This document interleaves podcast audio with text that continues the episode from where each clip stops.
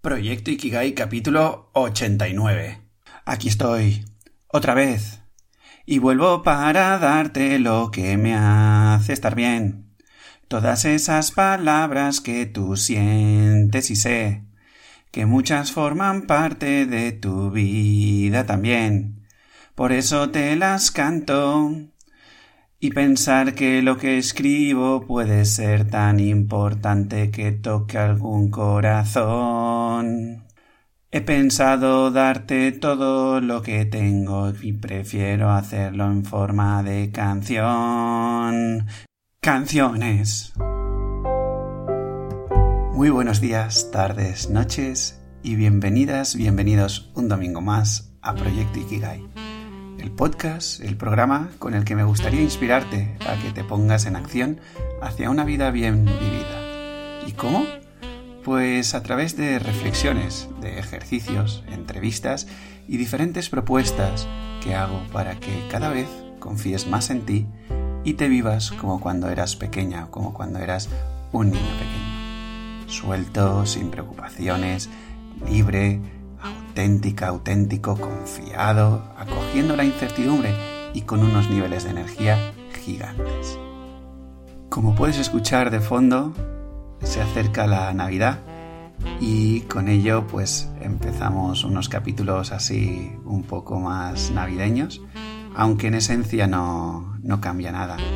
Pero me gustaría traerte, como hice el año pasado, un capítulo muy especial y es un capítulo traigo un conjunto de canciones para que te las cantes y bailes frente a un espejo, para que te transmita la verdadera esencia de lo que aquí estamos intentando hacer, que es deshacer tu personalidad. Pero antes de empezar, me gustaría comentarte novedades de Proyecto Ikigai. Y es que en enero voy a arrancar dos retos. Uno está centrado en resolver la cuestión de no sé qué hacer con mi vida, y te va a acompañar durante 21 días a que, mm, digamos, construyas cuál es tu propósito, cuál es tu vocación y descubras pues también qué frenos tienes, qué hacer con esos frenos y demás.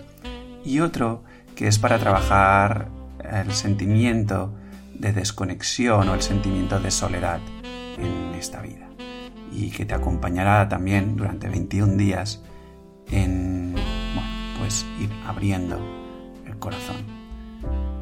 Estos retos en enero van a ser gratuitos, porque va a ser la primera edición de cada uno de ellos, pero luego van a tener un coste de alrededor de unos 50 o 70 euros.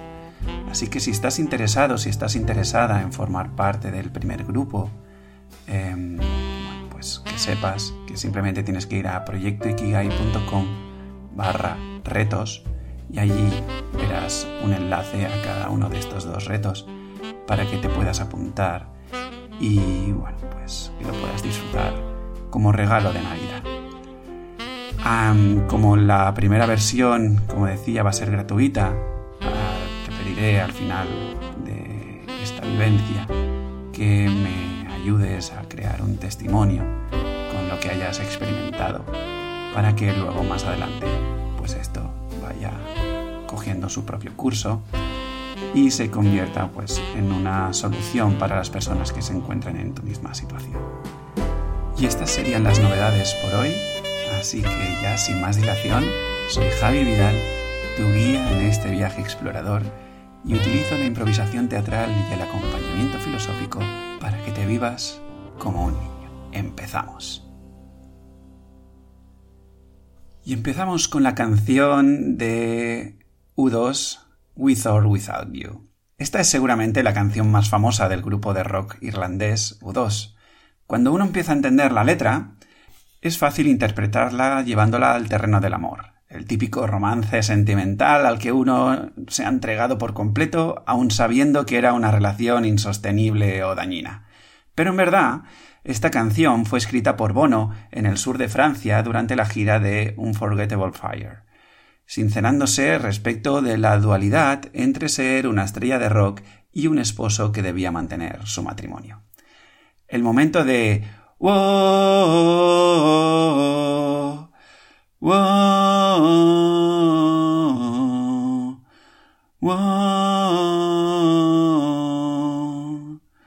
que pone la piel de gallina y hasta hace saltar alguna lagrimilla, expresa perfectamente el sufrimiento de ese corazón dividido. Cantar esta canción frente al espejo nos confronta. Empiezas cantando siendo tú, y al verte en el espejo hay un momento que te fusionas con tu reflejo. Tú simbolizas el bono que quiere ser una estrella del rock, que se está entregando en alcanzar ese ideal. Tu reflejo simboliza el esposo, el que solo quiere vivir con sencillez tu personalidad versus tu autenticidad, y en medio de la canción ya no sabes quién está interpretando qué, hay una plena fusión entre esos dos estados. Y al final te das cuenta, tu autenticidad, tu verdadero yo, está pidiendo paso. Está cansado, cansada de verse impostado por querer demostrar a todo el mundo que es una estrella del rock. Simplemente quiere salir a jugar para expresarse a pleno pulmón y vivir la vida con el corazón abierto a la incertidumbre y espontaneidad. Pasamos ahora a la canción de Mecano de El fallo positivo. La canción del grupo español trata sobre el virus del VIH, que a principios de la década de los años 90 se convirtió en la primera causa de muerte en la población de 25 a 44 años en España. Hablamos que a mediados de los 90 el SIDA era responsable de casi 6.000 defunciones al año.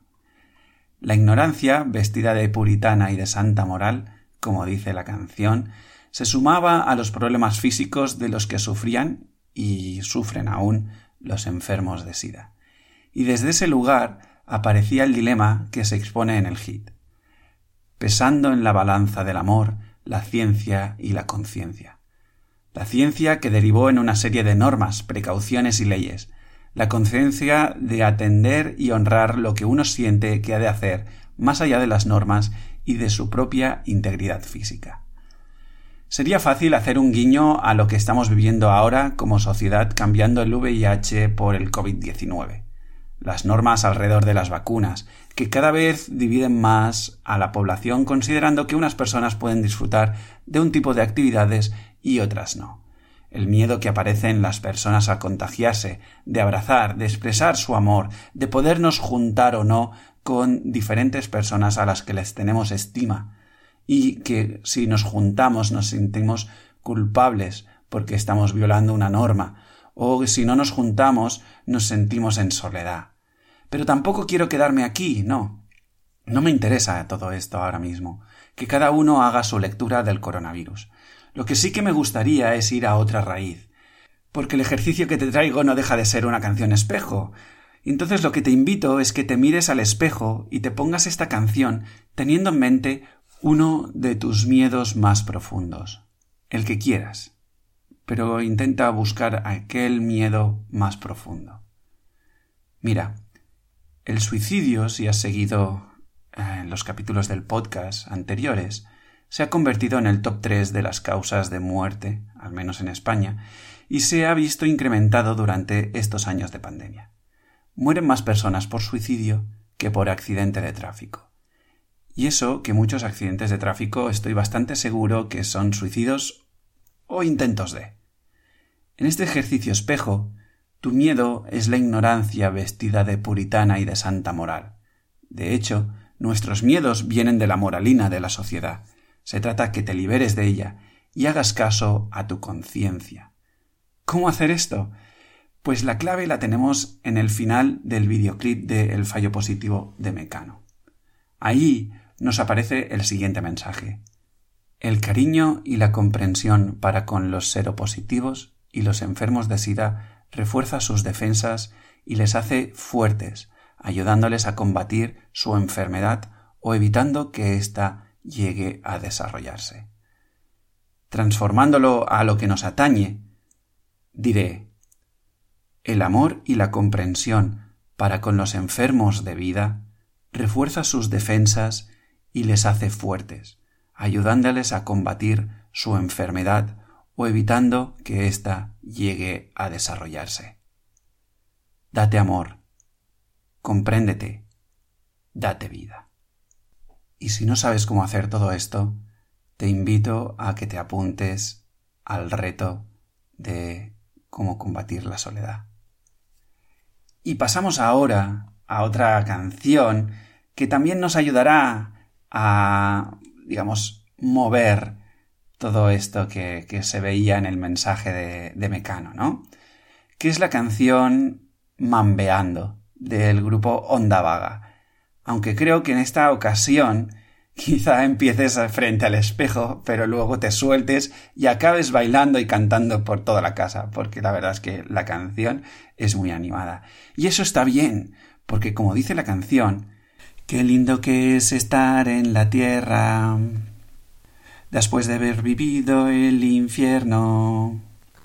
Qué lindo que es poder amarte y mirarte otra vez después de estar tan enfermo. Qué lindo corazón que estás acá y acá latiendo.